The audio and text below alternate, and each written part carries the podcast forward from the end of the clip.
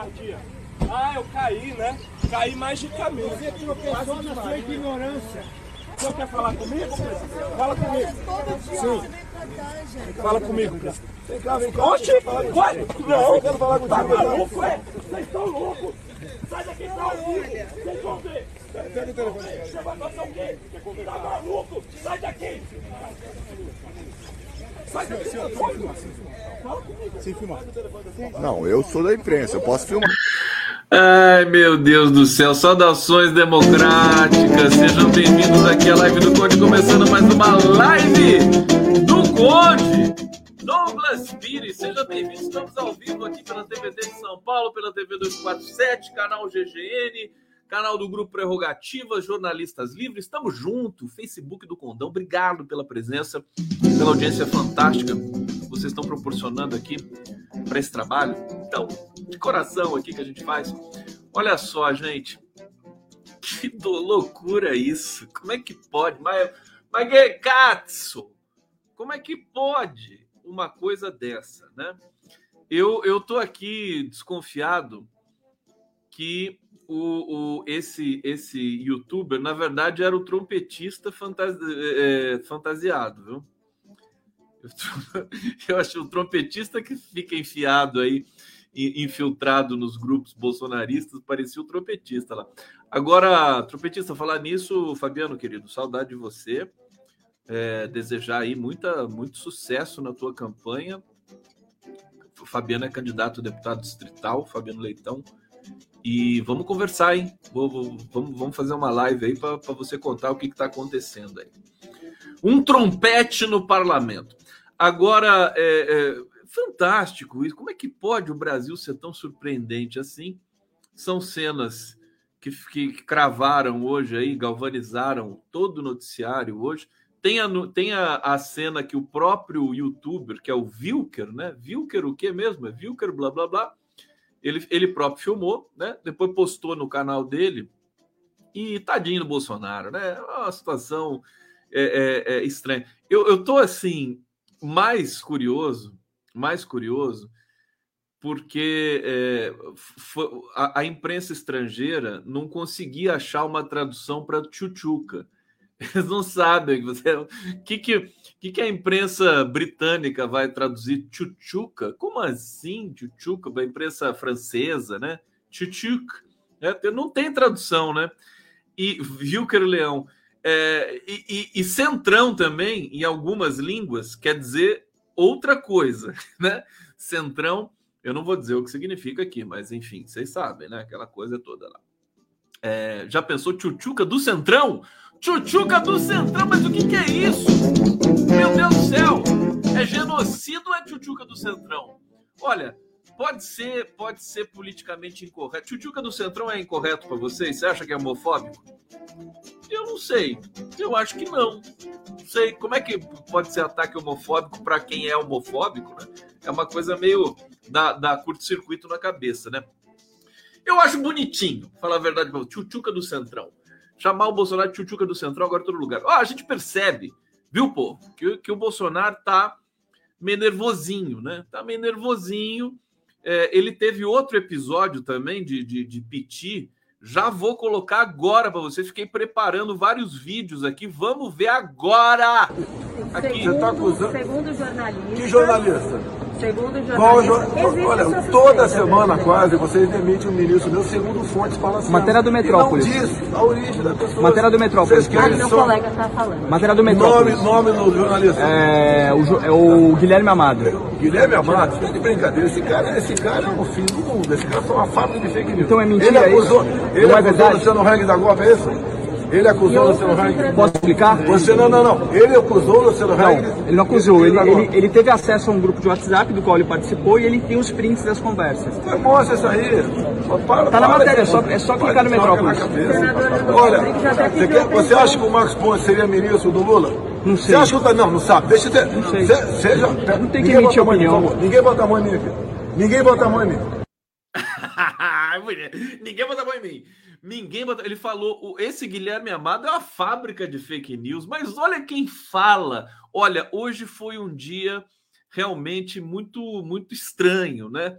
Fala, o, o Bolsonaro dizendo que o Guilherme Amado, jornalista do Metrópole, é uma fábrica de fake news e dizendo que ninguém bota a mão nele, e sendo que aquele menino lá, o Wilker eh, Leão, é, ele foi lá e meteu a mãozona no, naquele menino lá, né? Meteu a mãozona para pegar o celular.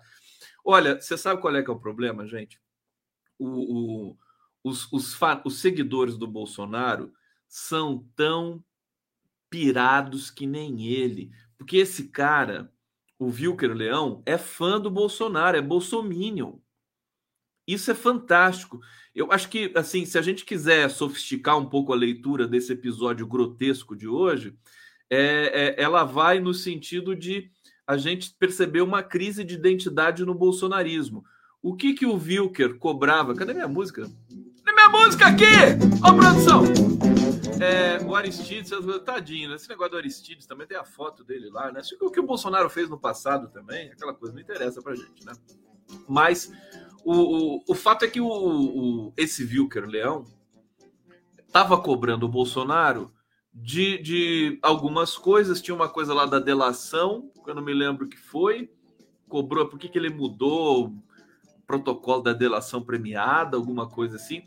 Mas ele fala para o Bolsonaro: por que, que você se juntou com o Centrão? Né? Porque o Bolsonaro, junto com o Centrão, é uma dá um curto-circuito na cabeça dos fanáticos seguidores dele. Eles, eles não entendem, eles não aceitam muito bem, pelo menos até o que parece. Esse cara não estava aceitando, por isso que ele falou que o Bolsonaro é tchutchuca do Centrão. É, enfim, isso, isso deflagra uma crise de identidade no bolsonarismo, né? A gente está chegando, a gente já está em plena campanha eleitoral e o, e o, o fanático bolsominion, segundo- aliás, a, a campanha aqui para ser bolsominion de estimação do Condão tá valendo ainda, viu? Se você quer ser bolso- bolsonarista de estimação do Condão, é só escrever para o e-mail que eu vou colocar na tela neste momento para vocês aqui, uma promoção fantástica. Olha aqui, pestilentogenocida.gmail.com, tá? Tá aqui pestilento genocida tudo junto, minúscula, arroba gmail.com, e respondendo a seguinte pergunta: quem é o Tchutchuca do Centrão? Quem é? Pergunta bem difícil para vocês, hein? Quem é o Tchutchuca do Centrão? Você vai concorrer a uma vaga na minha coleção de bolsonaristas de estimação, cuja única figurante até esse momento é a gloriosa Joselin Menin, né? Joselin Menin, que ainda não apareceu aqui. Então apareça, por favor. Se vocês quiserem participar, cadê os bolsonaristas? Os bolsonaristas sumiram hoje. quando, eu, quando eu soltei essa, essa campanha hoje no, no Giro das Onze, desapareceram, né? Eles ficam constrangidos, mas não fique constrangido, bolsonarista. Você vai precisar ir para algum lugar depois que o pestilento verminoso né, for é, é, um, um, um, um trauma do passado. Né? E aí eu convido vocês a ficarem aqui no coletivo com alegria, amor no coração, tesão. Né? Não sei se vocês sabem o que é tesão, mas tesão é uma coisa que a gente sente né, pelas pessoas que a gente gosta. Né? Não necessariamente que a gente simplesmente queira. Sabe que tesão é universal, né? Eu acho assim, você sentir tesão assim não é só sexo, essa coisa, isso é muito muito pobre assim. Ah, meu Deus, aqui. Vocês estão me acompanhando? Vocês estão? Quero saber os lugares do Brasil que vocês estão aqui é, dentro da live do Conde. Aqui, deixa eu ver o que, que o Pedro Miguel está falando. Estimado Conde, você concorda que o Lula arrisca muito quando decide descer da plataforma até o meio do povo, como fez hoje em Belo Horizonte? Concordo. Eu concordo. Tá? Aliás, a questão da segurança é central e vocês devem estar acompanhando o, o, o grupo de policiais federais que oficialmente fazem a segurança do Lula é, dentro do, do âmbito, no âmbito do TSE e da legislação, que cada candidato à presidência da República tem direito a é, uma a segurança da Polícia Federal. É, o Lula tem a segurança da Polícia Federal como candidato e tem a segurança dele também como ex-presidente da República. Né? Fora a segurança que acredito que o, o Partido dos Trabalhadores esteja também contratando para complementar, porque são, são é, atos, é, a logística é muito complexa, né? É, e, e, enfim, os, os, policiais federais eles colocaram o nível de, de é, perigo né, da, da, da campanha do, da segurança do Lula em cinco, né, de um a cinco. É o, é o nível mais alto de, é, de, de, de, perigo, de, de, fazer a segurança. Eu não me lembro o nome técnico lá que eles usam. Se alguém lembrar aqui, vou agradecer bastante. É, lá em Belo Horizonte, é, o, eu li, né? Precisa ver se, se isso também confere com, com, com é, pode ser checado né, com a realidade, mas que colocaram até snipers, atiradores de elite, é, colocados em lugares ali, né? Era um lugar aberto, né?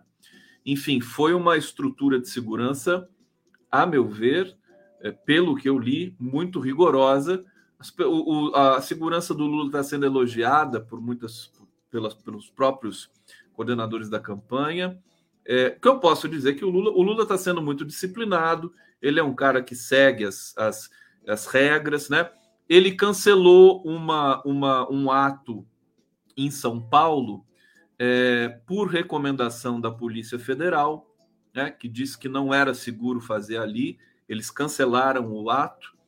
É, então vamos aguardar, vamos aguardar é, é e esperar que o Lula, é, que, que toda a segurança possa cumprir o seu papel ali de trazer uma proteção para o Lula, né? Já está usando colete, né? A prova de balas por baixo da camisa, por baixo da roupa, mas a gente fica evidentemente preocupado com tudo isso. Bom, estou aí para o bate-papo. Vamos lá! Márcio Vieira aqui presente, Lu Lúcia Maria é, de Oliveira Sacon, Marilene Galdino, obrigado. Cadê o superchat do Condão? Elizabeth Mendonça, Tchutchuca do Centrão. Isso aqui vai virar marchinha de carnaval. Vai virar tema de carnaval 2023, eu não tenho dúvida, né? Tchutchuca do Centrão. Já, já vai fazendo samba enredo, querido. Aí vai ser, vai bombar no verão, né? No Brasil. Olha só, olha só, vamos lá. Aqui na live do Conde. É, aqui, Arthur Travalha. Parem de engrandecer tanto esse tal de Vilker. Ele já tá falando que exagerou com o palhaço. Eu não tô engrandecendo nada, viu? Não sei quem tá engrandecendo o Vilker aqui, mas não sou eu, não. O que eu acho, é, enfim, é cômico, é bizarro, esse, essa, essa, esse protocolo de segurança do Bolsonaro mostrou uma segurança muito desorganizada para esse Wilker chegar ali perto. Eu acho que é, o, o mais curioso, vamos dizer assim, é que tem uma crise de identidade no bolsonarismo brotando. Né? As pessoas vão sabendo do, né, do Bolsonaro filiado ao PL, não é mais número 17, é 22. Eles aos poucos vão sabendo, embora sejam bem burrinhos, né, eles vão começando a querer é, trazer alguma complexidade. Tem de ver se esse episódio de hoje não vai ter impacto aí na, na, na, nas intenções de voto. Né? O clima está muito tá muito sensível, né? Embora, embora eu vou falar do Datafolha daqui a pouco para vocês, embora esteja muito consolidado é, sobretudo Lula, né? O Lula está em 47 pontos há mais de um ano, né? Praticamente não, não, não tem mudança nessa, nessa intenção de voto do Lula. Agora o Bolsonaro oscilou, ele subiu um pouquinho. Eu tenho, eu estou no modo é, prudência, né? Acho que a gente não pode né, sair nem comemorando e nem pulando do precipício. Evidentemente, estamos na frente, a democracia está na frente mas não é um passeio, né? Não é um passeio. A gente tem uma movimentação forte nos, no, nos evangélicos. Tem que ver o que está acontecendo no setor evangélico e é o maior desafio da campanha do Lula nesse momento para, é, digamos, é, reverter um pouco esse, essa tendência de crescimento do Bolsonaro entre os evangélicos.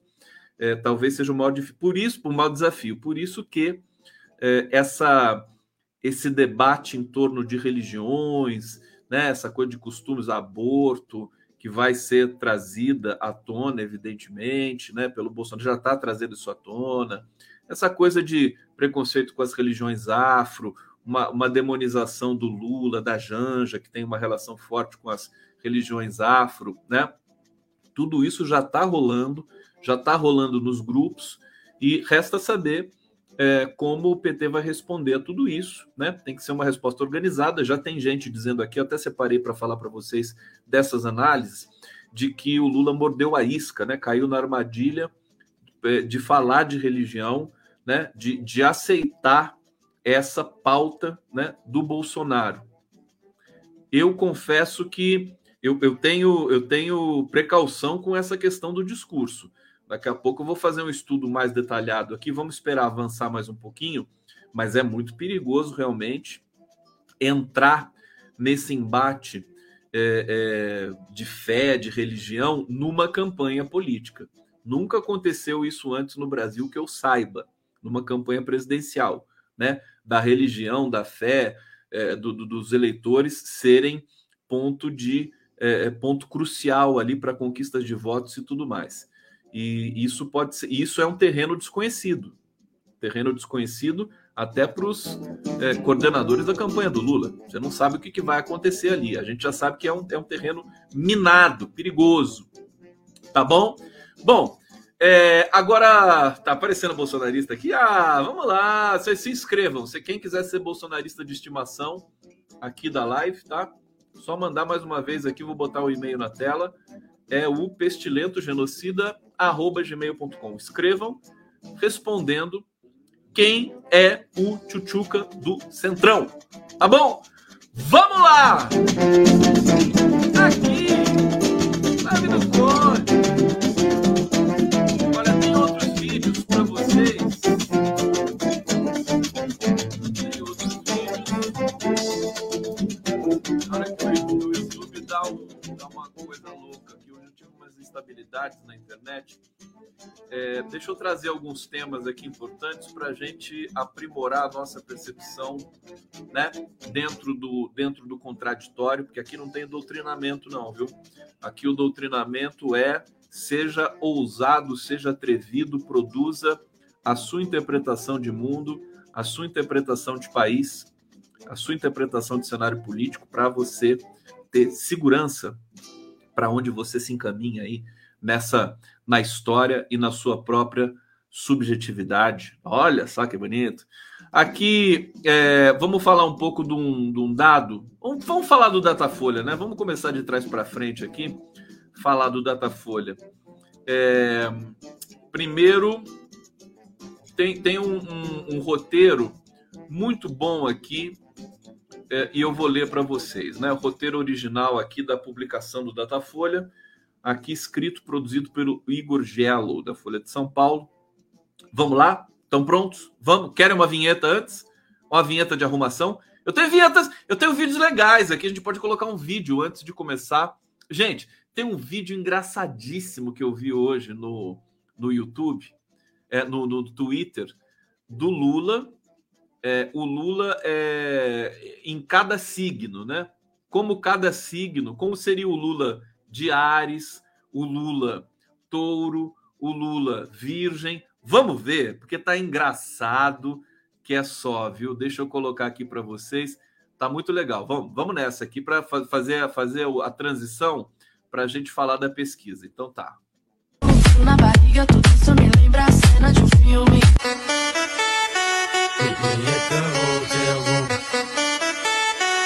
A gente quer comer bem, quer viver bem, quer morar bem. Não quer só comida, a gente quer a vida como a vida quer.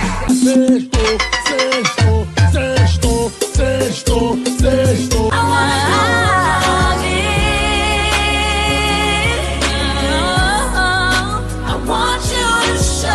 Sou bonito, sou gostoso, jogo bola e danço. Sou bonito, sou gostoso, jogo bola e danço. Baby,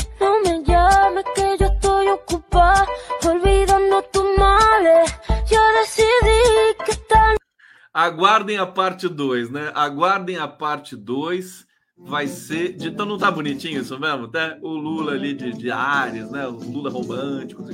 Olha só, tem bolsonarista aqui mais uma vez. Bolsonaristas, que vão ser meus bolsonaristas de estimação. Que bonito. Vamos colocar um superchat na tela aqui. Olha só, Mariellen Romero. É, Lula poderia trazer o discurso de volta para o ponto central da sua campanha. Evangélico, católico, etc. Todo mundo paga caro no arroz, no gás. Tem gente toda crença precisando comer sobra de frango. Olha, uma coisa eu digo para vocês: os, os, coordenadores da campanha do Lula e, os, e, e, e o, o, o, coordenador geral, né, o líder da campanha publicitária, que é o Sidônio Palmeira, que está assinando aí, digamos, a parte profissional né, da campanha do Lula, eles são muito competentes, né? Eles não são ingênuos. Então eles vão dar resposta. Só não pode demorar muito para dar a resposta, porque é perigoso, porque o Bolsonaro é bandido, né? Bandidão. Para lutar contra bandidão assim, não tem muito, não tem muito que fazer, não. Né? Olha só, pesquisa, vamos nessa aqui. O, o, o Flávio Bolsonaro está traumatizado com a pesquisa, né? Está traumatizado. Ele diz: ah, tem que chamar de data Lula. É o data Lula, né? É difícil, né? Bolsonaro a campanha do Lula já identificou que essa, essa compra de votos, essa derrama de dinheiro pelo Brasil, não deu resultado para o Bolsonaro. Baixar o preço da gasolina artificialmente para comprar o voto do eleitor, é, é, fazer o Auxílio Brasil, o auxílio taxista, o auxílio caminhoneiro, né? Nesses termos, é, até aqui não deu resultado. Né? Há algumas variações em alguns locais, em alguns setores, mas não a ponto de promover uma mudança de uma, uma, uma mudança no, na orientação da eleição até aqui. Mas eu acho importante a gente é, escanear essa pesquisa Datafolha aqui. Olha só. É, campanha que já dura na prática né, é, meses, né? Já dura talvez um ano, né? É, o Bolsonaro reduziu a diferença para o Lula para 15 pontos, né? Em maio a distância era de 21 pontos, em julho de 18, né? É, Bolsonaro tem, o Lula tem 47% dos votos de intenção de voto é, e o Bolsonaro 32%. Eu quero destacar com vocês aqui que essa pesquisa Datafolha é, ela é muito tá, tá num nível de confiança muito alto. Por quê? Porque eles entrevistam, entrevistaram mais de 5.700 eleitores, né? É muita gente em 281 cidades brasileiras, né? Para vocês terem uma ideia, o IPEC entrevista 2 mil e a Quest entrevista 2 mil, né? É, 5.700 pessoas é, é uma pesquisa realmente de muita 5.744 eleitores em 281 cidades, de terça, dia 16, data do começo da campanha, até esta quinta, até hoje, né? E a pesquisa foi divulgada é, 15 para as 19, né? 15 para as 7 da noite. Bom, Ciro Gomes está com 7%. A margem de erro global dessa pesquisa, gente, é de dois pontos para cima para baixo. É, aqui, se você excluir os votos brancos e nulos, o Lula tem 51% e ganha no primeiro turno, dentro da margem de erro. Tá? É, aqui, em relação à pesquisa anterior, cenário é mais favorável para os estrategistas do Bolsonaro, segundo aqui a análise feita pelo Igor Giela. O Lula se manteve com os mesmos 47, Bolsonaro avançou três pontos, né? Saindo de 29 para 32% de intenção de voto. É, o Bolsonaro, como vocês sabem, vamos fazer aqui esse preâmbulo mais técnico, né? Depois eu, depois eu solto os cachorros aí para vocês, vocês vão gostar, né? Olha só, Bolsonaro apostou suas fichas no Auxílio Brasil, cuja primeira parcela começou a ser paga no dia 9, e nas sucessivas reduções do preço de combustíveis, né? É, entre os mais pobres, é aqueles que ganham até dois salários mínimos e formam 51% da amostra do Datafolha, não foi, não, não apareceu nenhuma movimentação. Tá? Bolsonaro manteve 23% que havia conquistado na rodada anterior. Lula oscilou positivamente um ponto para 55%. Então, nesse, nesse setor, né, nesse, nesse nicho de quem ganha até dois salários mínimos, o Lula tem 55, o Bolsonaro 23. Isso não mudou da pesquisa anterior para essa. É, margem de erro nesse segmento é de 3 pontos, é um pouco maior, é, e a mesma faixa de 2 a 5 mínimos, que compõe 33% da amostra, e de onde sai a melhor notícia para o Bolsonaro nesse momento. É, aí, nessa faixa, então, de 2 a 5 mínimos, Bolsonaro subiu 7 pontos, gente. 7 pontos. Alô, campanha do Lula.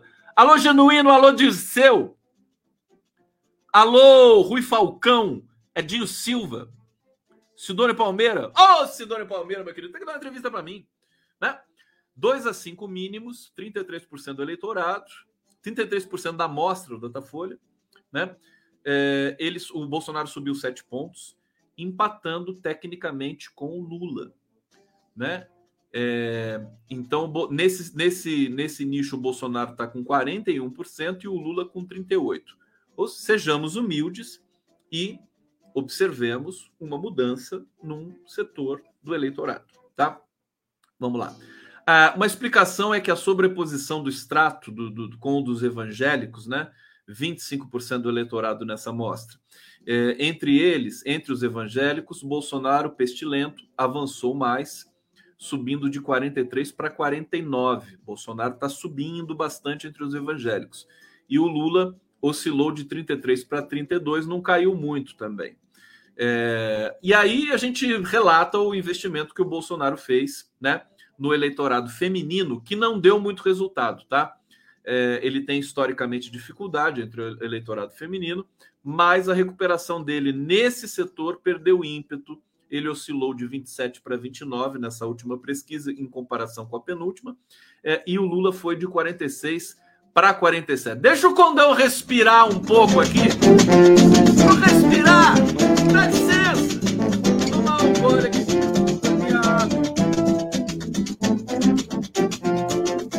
Tudo bem?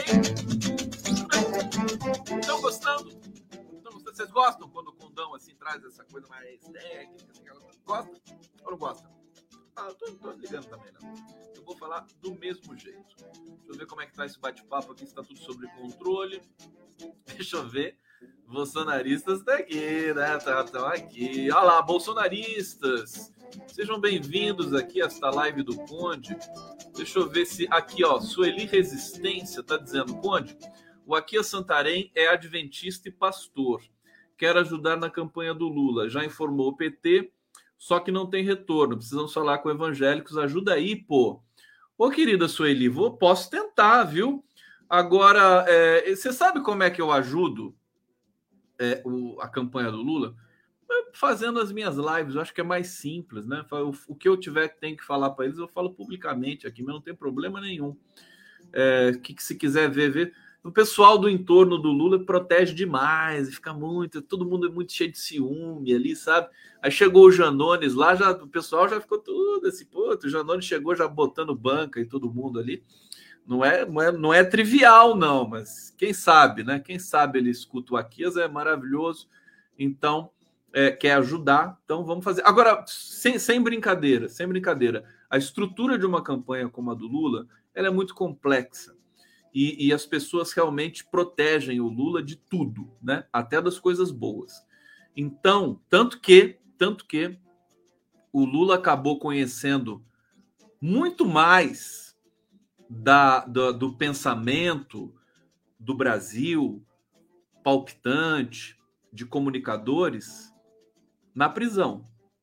Que se ele não tivesse preso, essas informações não iam chegar até ele chegou porque ele queria, ele era ávido por formação, estava magistralmente bem assessorado ali, é, sobretudo, não vou, não vou dar os nomes que não é muito bom, né?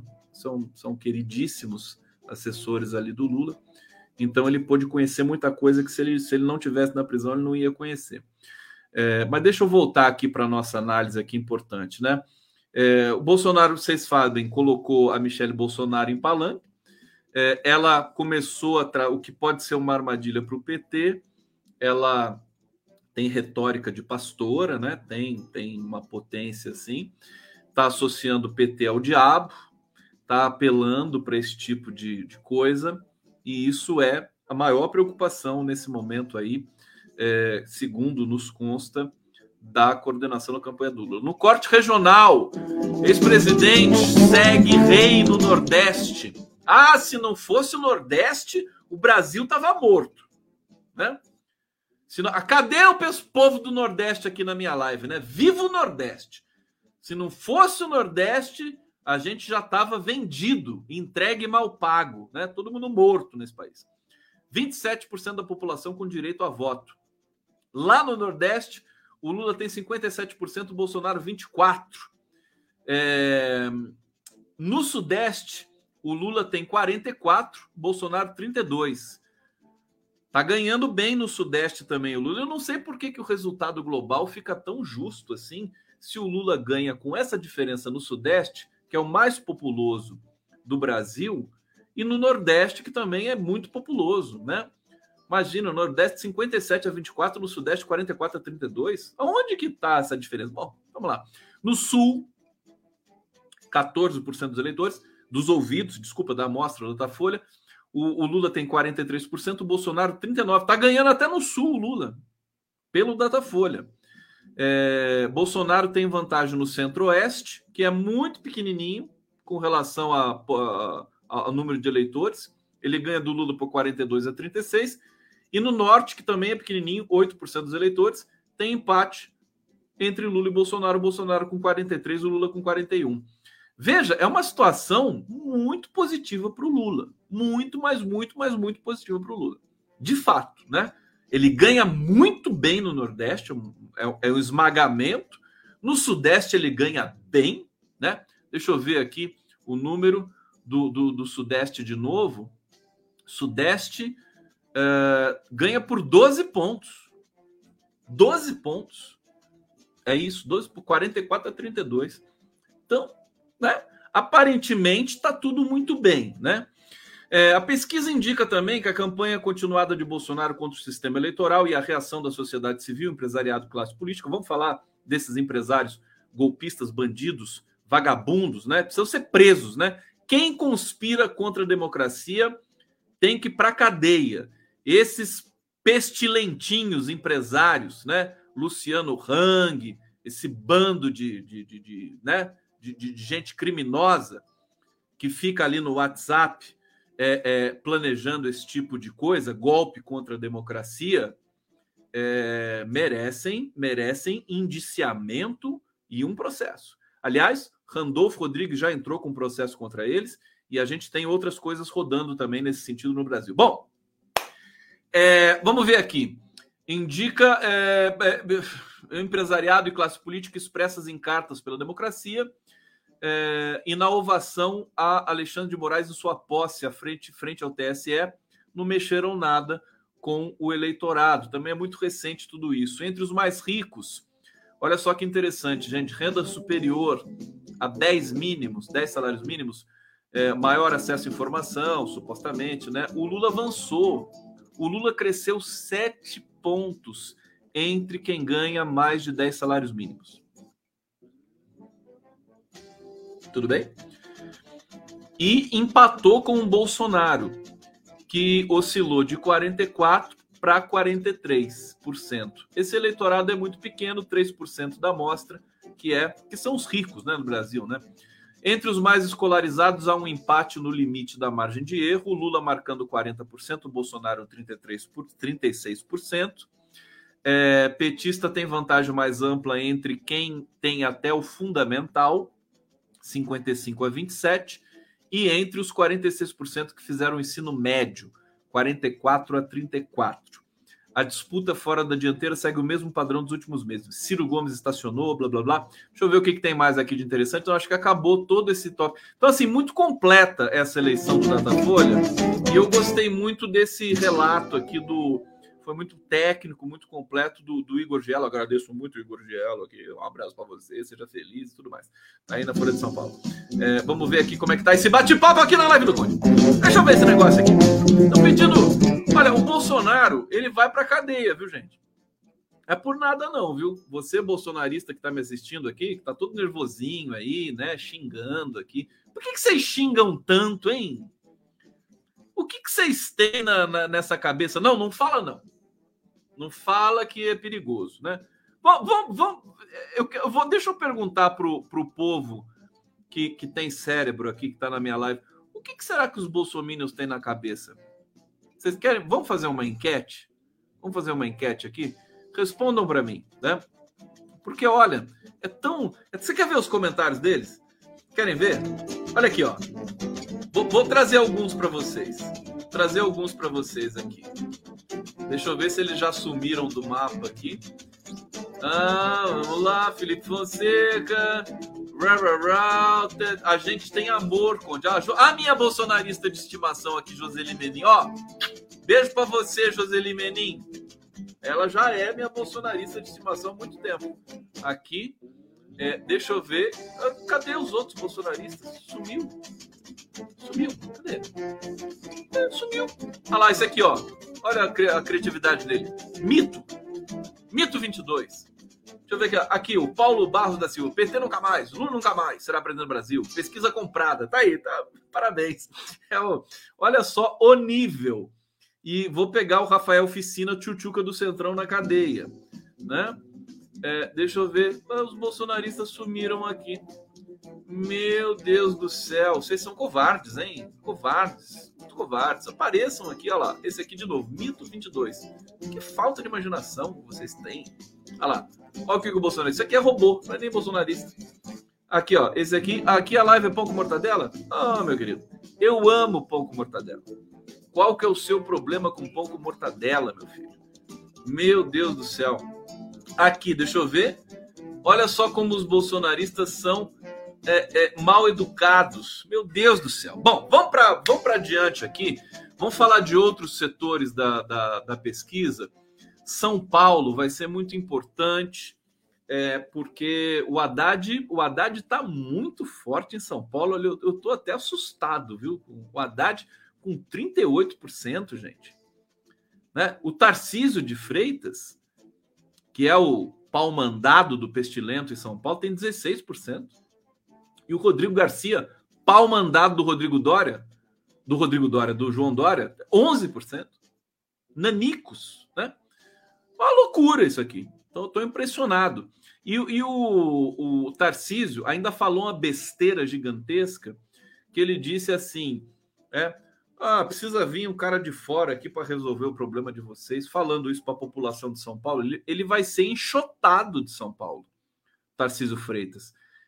Primeiro que esse essa fala dele vai ser replicada até o infinito pela campanha do Haddad, pela campanha do Rodrigo Garcia, com toda certeza, né?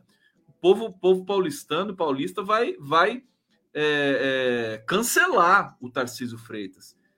Acho que ele vai cair nas próximas pesquisas, não é por nada, não, mas é uma situação complicada para o Tarcísio Freitas. Deixa eu voltar aqui, cadê o Haddad? Haddad! Haddad, pessoal não quer que eu grite aqui porque acorda a criança, né? Então tá bom, não vou gritar mais não hoje, só depois, só no finalzinho eu vou gritar. É, então lá, o Haddad com tudo isso de vantagem, brancos e nulos estão tá muito alto ainda, 17%, indecisos 11% ainda tá alto, né? O, a pesquisa da Datafolha em São Paulo ouviu 1.812 pessoas em 72 cidades. São Paulo é um país, né? São Paulo é grande. Um, os países europeus têm economia forte como os países europeus. É, na espontânea, o Haddad marca 13, Tarcísio chega a 8, Rodrigo tem 3. É, vou, não vou gastar muito tempo com essa a questão do Haddad, porque eu quero brincar mais com vocês aqui, mas a verdade é o seguinte: o Haddad pode ganhar no primeiro turno em São Paulo. Eu acho que isso é talvez é até mais provável do que o Lula ganhar no primeiro turno no âmbito nacional, porque a pesquisa, uh, o cenário nacional ele ele tem muitas variáveis, né? Eu não gosto de ficar contando com essa coisa de primeiro turno no âmbito nacional. Se o Ciro Gomes, se houver uma, uma movimentação forte do eleitor do Ciro Gomes, que tem sete pontos, né? É, para o Lula, aí realmente vai, vai dar primeiro turno. Mas tem que, acho que assim, há duas semanas das eleições, né? Vamos, vamos, vamos esperar ficar duas semanas das eleições, em vez de dizer isso agora, porque muita água vai rolar né? Tem toda uma campanha, tem a campanha sórdida do Bolsonaro que ele vai fazer, tem as, as variáveis, né? As coisas que podem acontecer. Você sabe que esse episódio do, do Wilker Leão e do Bolsonaro, de sair para agressão lá em cima do Vilcre Leão, isso, isso primeiro demonstra o seguinte: o seguidor do Bolsonaro é tão idiota e pirado quanto ele, né? Então não é difícil um desses pirados, né, é, produzirem mais um atentado aí contra o Bolsonaro. Olha, isso não está descartado, viu? É, produzir mais um atentado, o Bolsonaro iria ser internado de novo, né? Ia ter, inclusive tem uma investigação da, da polícia, é, acho que é da Polícia Federal, matéria que a revista Veja é, publicou há pouco tempo atrás, de, de dessa coisa do autoatentado, né? Do Bolsonaro fazer um autoatentado. É uma das poucas é, é opções que ele tem para tentar tumultuar esse ambiente eleitoral aí tão consolidado, né? Então, o fato desse cara chegar tão perto do Bolsonaro, do Bolsonaro pegar, bater no braço dele, agarrar, puxar a camisa dele, você imagina se tem um cara ali, é, enfim, que chega naquele, naquele ambiente com uma faca na mão de novo, ou com uma chave de fenda, ou com uma pistola, que seja, né? Você pode ter um problemaço, né? na, nesse, nesse momento. Eu não estou descartando isso, isso é, um, é, uma coisa que a gente precisa ficar muito atento. Esse pessoal é covarde, né? Bolsonaro e seguidores, todos são covardes e são capazes de fazer isso. Eu quero lembrar o seguinte: quem viu, é, quem, quem sabe a história do John Lennon? John Lennon foi assassinado por um fã, o Mark Chapman, está preso até hoje. Acho que lá no presídio de Ática, se não, se não me engano. É, quem, lembra? O, o, Mark Chapman era fã do John Lennon. Então o fã vai lá matar, né? Naquela loucura de salvar o cara desse mundo tão horroroso, né? Esse tipo de discurso messiânico, né? Fatalista, ultra religioso, ele está na, na linha de frente da campanha do Bolsonaro. É quase que matemático que algo dessa natureza possa acontecer. Então, abramos Abram, tá certo? Abram, abramos os nossos olhos.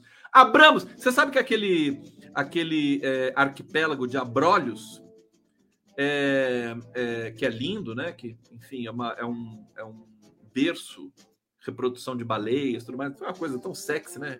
Um berço de reprodução de baleias, é coisa maravilhosa. É, Abrolhos vem de abre os olhos, né? Abre os olhos, porque se você estiver passando de barco ali e, e não abrir os olhos, você pode encalhar naquele pequeno arquipélago. Bom, é, desculpa eu gritar, mas é que eu tenho tique. Você sabe que essa coisa de eu gritar é uma coisa meio. Né, é um problema que eu tenho, né? Não é porque. Não é maldade minha, não. Eu grito mesmo assim, do nada, né? Complicado. Porque já viu que conviver comigo não é fácil, né? Não vai ser fácil, nunca foi fácil e continua não sendo fácil. Bom, é, Castro, Rio de Janeiro. Castro tem 26%, Freixo 23% é, tá ali um empate técnico, né? E a pesquisa ao Senado, o, o Alessandro Molon falou tanto, falou tanto que estava na frente. Não, eu tô na frente, candidato ao Senado, sei que, eu tô na frente, tem que ser eu, bater o pé, né? Aquela coisa toda. Tá na frente coisa nenhuma. O, o Romário tá disparado na frente. Aí lá atrás, tudo com 6%, 7, 5, tá? O Molon, o Crivella o siciliano e tudo mais. É, deixa eu ver isso aqui. O Ney Gomes está mandando superchat aqui. Por encenação do youtuber com Bozo. Querem mídia. Pode ser também. Pode ser. É, eu não duvido de nada desse bando de covarde pestilento que tem aí na campanha do Bolsonaro. É, bom, Castro, no Rio de Janeiro, está aqui. Dei, mandei a notícia para vocês: 26 a 23 com Freixo.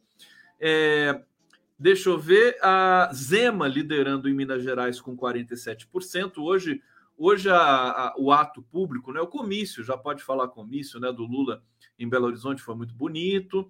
É, o Lula tá muito rouco, o Lula tem que descansar a garganta, viu, bicho? O Lula tá assistindo Pantanal agora, meu filho?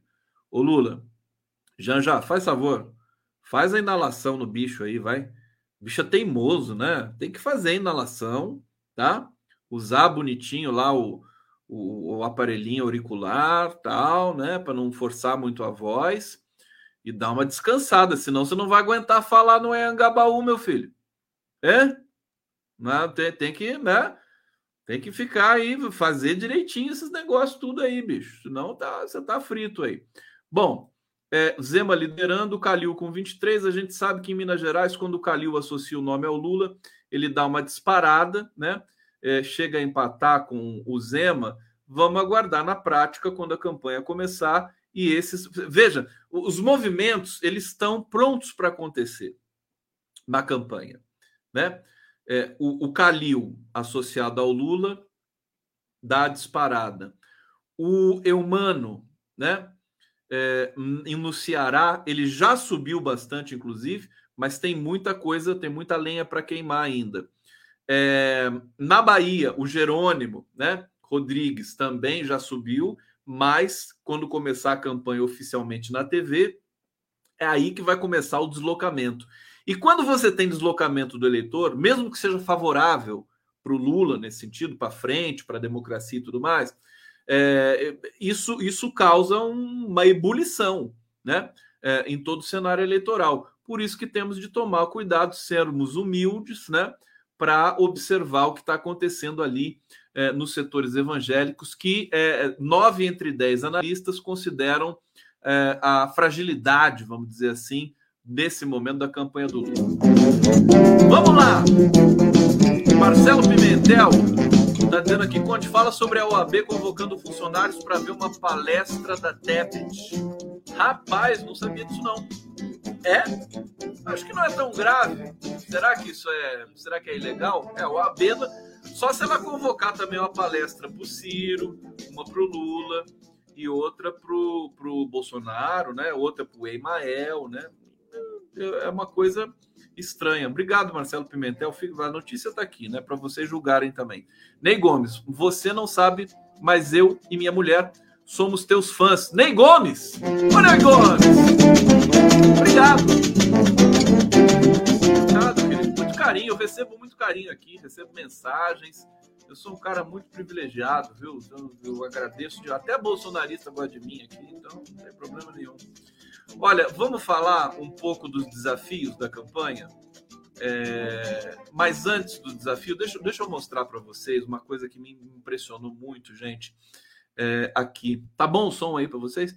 Deixa eu colocar aqui a Dilma Rousseff, lá na posse do é, Alexandre de Moraes.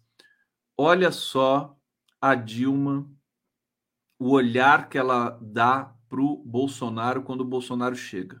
É impressionante. Olha idiota. Olha. É um olhar assim de, de pena, né? De pena. É pode existir um cara tão imbecil é? E também um olhar de eu não tenho medo de você. Você imagina a Dilma foi torturado barbaramente preso, né? Quatro anos. Essa mulher não tem medo de nada. Eu conheço a Dilma pessoalmente, quando ela olha para você, não é fácil, viu? Assim, se ela olhar, ela, se ela olhar assim, é, querendo né, ser carinhosa com você, você derrete, né? É aquela coisa, te amo, Dilma, sei lá. Mas se por acaso ela olhar assim, discordando de alguma coisa, é por isso que o pessoal tinha medo da Dilma lá em Brasília, viu? É muito forte o olhar da Dilma Rousseff.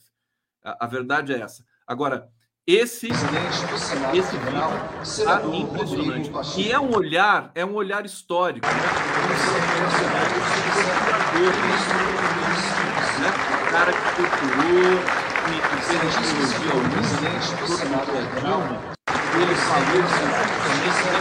era o terror da Olha a cara da Dilma para ele, porque história. olha só o Lula bebendo a aguinha dele, o aí o Lula para disfarçar bebe uma aguinha, o Sarney. Gente, esse pessoal, o Sarney bate palma assim, né? ele, ele bate palma, é um dedinho na palma. E o Temer assim também, né? Bate palma assim pro Bolsonaro. Gente, é, olha, esse, esse, essa posse do Alexandre de Moraes, pena que a Maria Augusta Ramos, minha querida amiga cineasta, né? Podia ter filmado lá, né, Maria Augusta? Você pode, inclusive, pegar as imagens e fazer um, um, um documentário sobre a posse do Alexandre de Moraes, que foi que foi antológica, né? Foi antológica. Aliás, se ninguém fizer, eu vou fazer esse documentário. Pelo amor de Deus. Pelo amor de Deus! Leila Borges tá aqui. Deixa eu tentar colocar a Leila Borges na tela, na tela. Vocês esperam um pouquinho. Deixa eu achar a Leila aqui, que a Leila tá linda aqui comentando, falando da Dilma.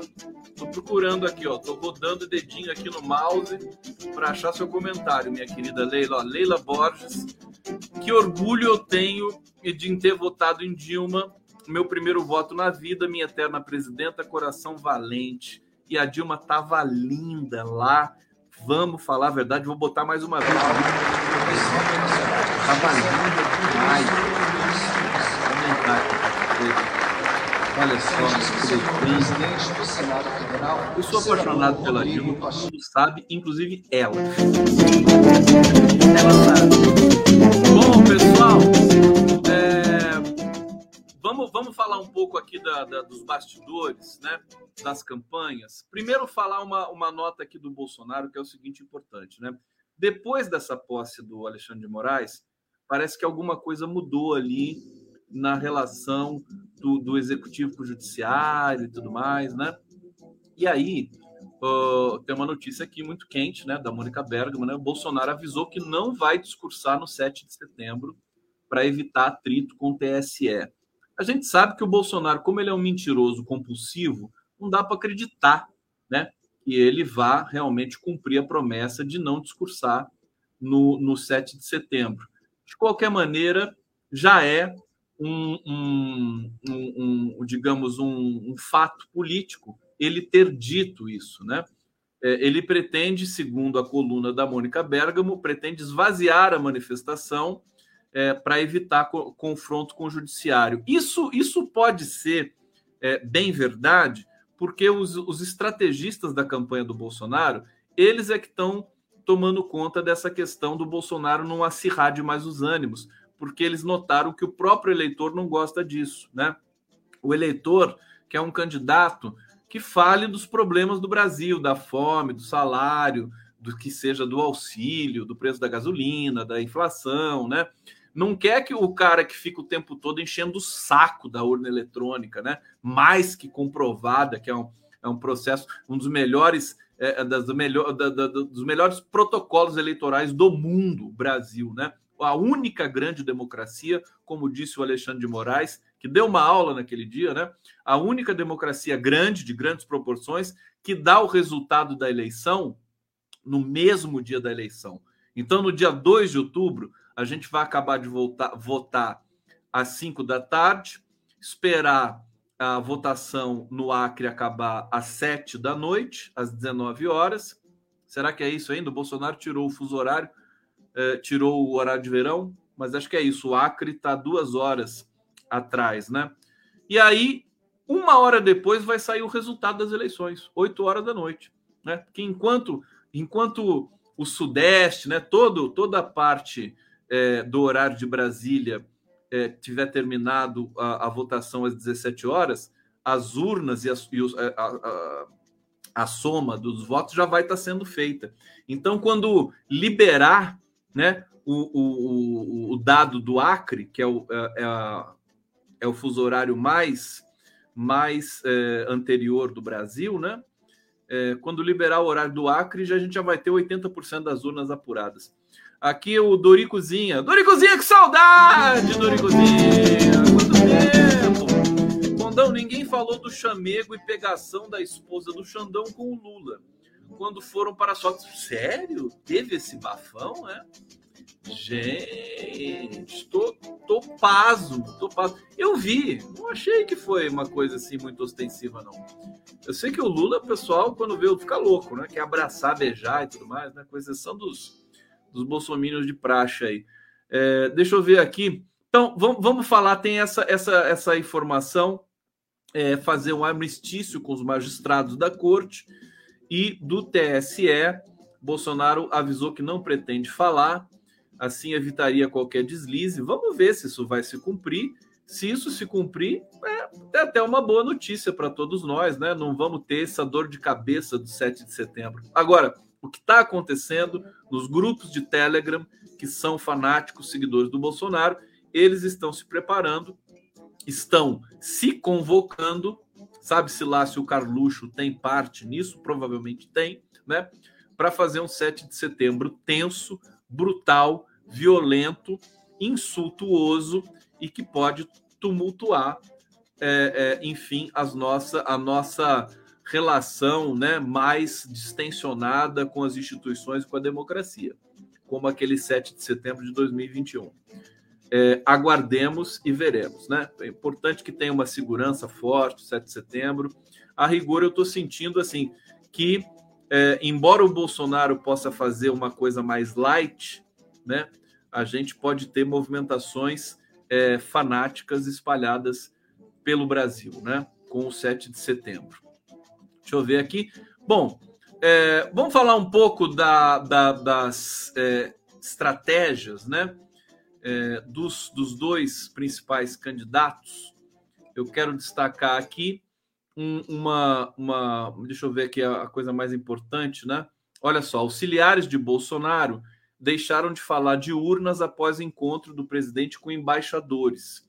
Embaixadores relataram que sentiram mudança de estratégia de auxiliares e ministros de Bolsonaro, de ministros de Bolsonaro após as críticas e reações institucionais aos ataques infundados ao sistema eleitoral naquela reunião fatídica de 18 de, junho, de julho. Para resumir, os embaixadores eles é, foram inclusive orientados pelas, pelos seus governos né, a não dar crédito a, a essas denúncias vazias do Bolsonaro, que era tudo política, era tudo jogo de cena, e hoje eles estão, na verdade, os próprios emissários e assessores do Bolsonaro também abandonaram esse discurso.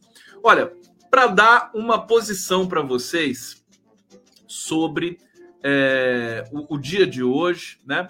A gente percebe o Bolsonaro nervoso, evidentemente, eles querem eles querem tão, tão, tão temerosos de perderem no primeiro turno, evidentemente. Eu acho que a campanha do Lula precisa. O, único, o único detalhe está fazendo tudo certo, né?